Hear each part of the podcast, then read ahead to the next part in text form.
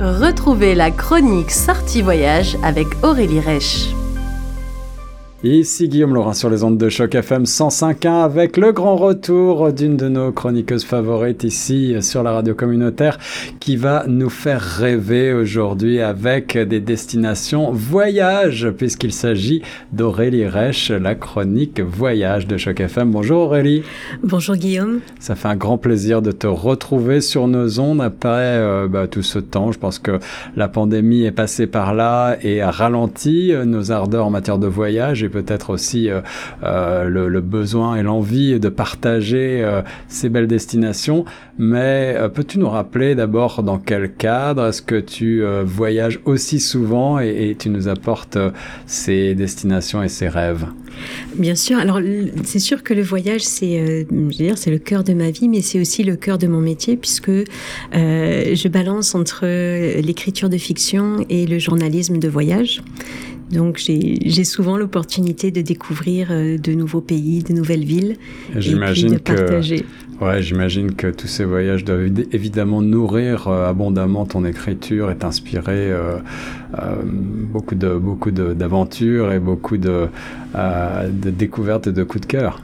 C'est sûr, parce que la, rencontre avec d'autres cultures me permet de, se, de se questionner, de se repositionner. Puis comme tu le sais, la quête identitaire est, souvent présente dans mes livres, donc je, je, suis un petit peu cette veine-là, de même que euh, les légendes, les récits qui ont pu euh, former, dessiner certaines destinations.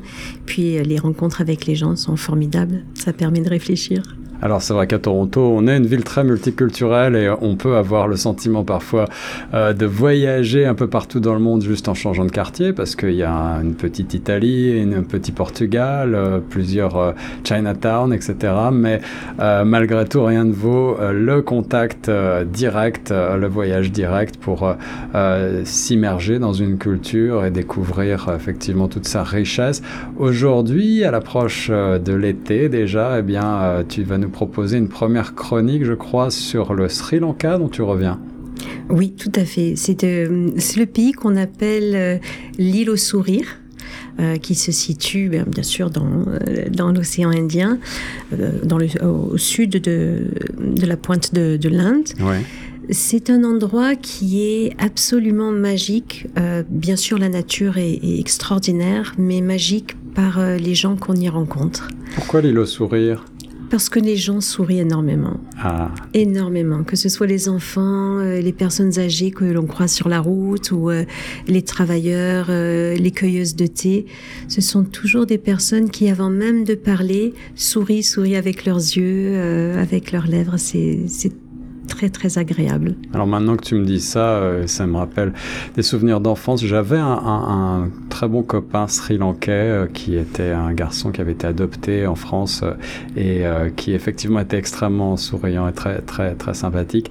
Mais ma connaissance du pays s'arrête à peu près là. Raconte-nous un petit peu comment s'est passée ta découverte du pays et de sa culture. Est-ce que ça a été un coup de cœur immédiat? Absolument. Alors, je n'ai pas parcouru l'île au total, donc je, me réserve d'ailleurs la prochaine fois l'été. Généralement, il, faut aller euh, dans la partie nord de l'île. Donc moi, je suis restée plutôt au sud et, au centre, ce qu'on appelle euh, euh, le, triangle d'or. Alors c'est extrêmement vert. Et puis on passe bien sûr de très belles plages euh, à des forêts luxuriantes jusqu'à des montagnes où il peut faire frais, où on a un décor de gorille dans la brune hmm. du Rwanda ou de l'Ouganda, quelque chose de très euh, très dépaysant. Et on passe, euh, en fait, on flirte avec différentes religions qui cohabitent très bien.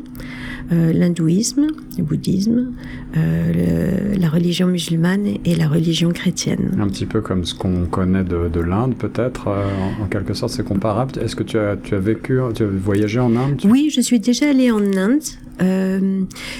J'ai trouvé que, en tout cas là où j'étais au Sri Lanka, c'était plutôt le côté campagne. Donc j'ai pas eu cette impression de, de tourbillon, voilà, euh, où la concentration humaine est, énorme au, mètre carré.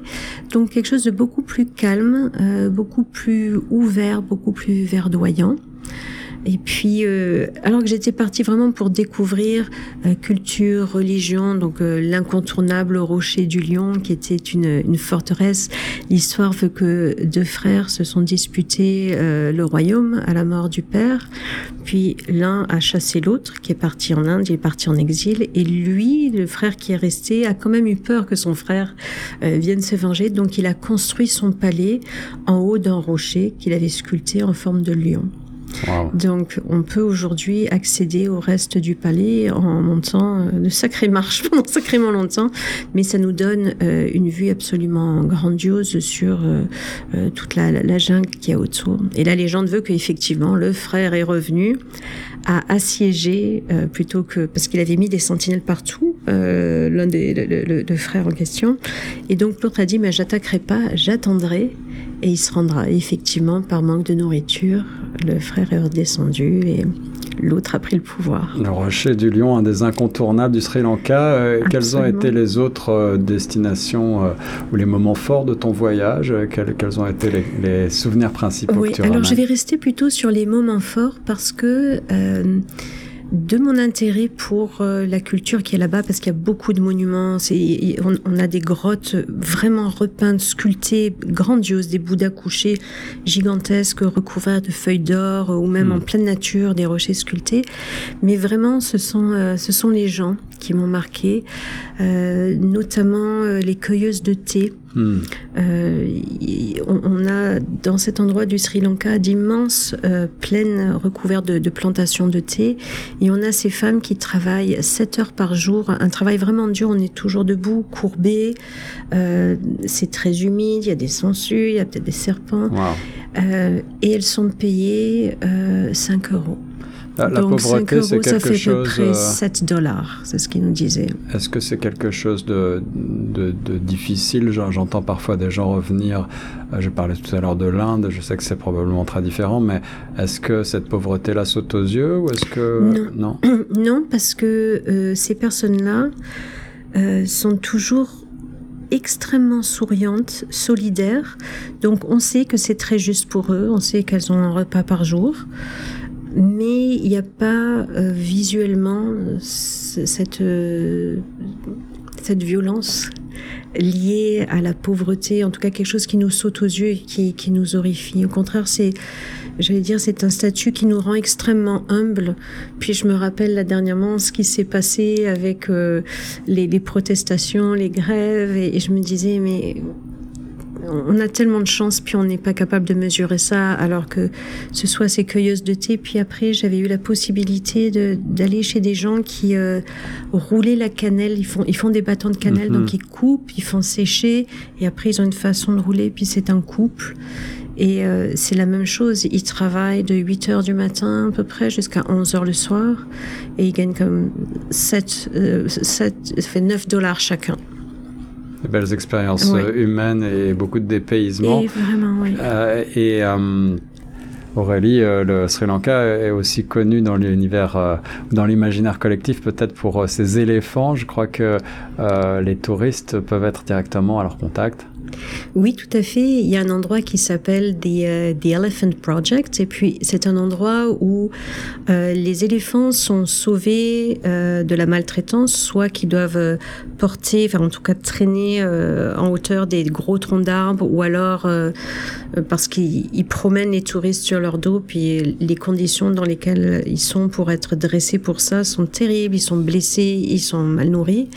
Donc, ce refuge les garde et on a l'opportunité en tant que visiteur de passer une demi-journée avec eux, à les baigner, les nourrir, euh, tout en apprenant euh, leur histoire, ce qu'il faut faire, comment est-ce qu'on peut sensibiliser les touristes à arrêter de faire des promenades à dos d'éléphants et, donc de continuer à, euh, projeter la, la violence sur ces éléphants-là. Et puis le Sri Lanka, c'est entre autres choses aussi des très belles plages, des plages de rêve, euh, pas très loin des Maldives, tu disais, une cuisine, une culture euh, et, tout un tas de choses qui en font une richesse exceptionnelle. Euh, un mot pour terminer, est-ce que est-ce que c'est une destination qui est déjà très touristique ou est-ce que c'est encore un pays préservé? Pense que c'est touristique. Alors quand j'y suis allée, je n'ai pas vu grand monde, euh, à vrai dire. Est-ce que les gens ont encore peur de voyager si loin? C'est un pays qui repose beaucoup sur le tourisme et qui a besoin de touristes. D'ailleurs, les gens sont d'une gentillesse extraordinaire, puis ils disent, ben, s'il vous plaît, euh, venez, venez nous rendre visite. Il y a beaucoup d'endroits Or, hormis euh, les, sites principaux où on peut passer un temps incroyable en se sentant seul au monde, euh, si on décide de randonner au milieu des cascades, de, de, grimper dans les montagnes, c'est tout à fait agréable. Et si on veut éviter la foule des Maldives, il y a de très très très belles plages où on peut être tranquille.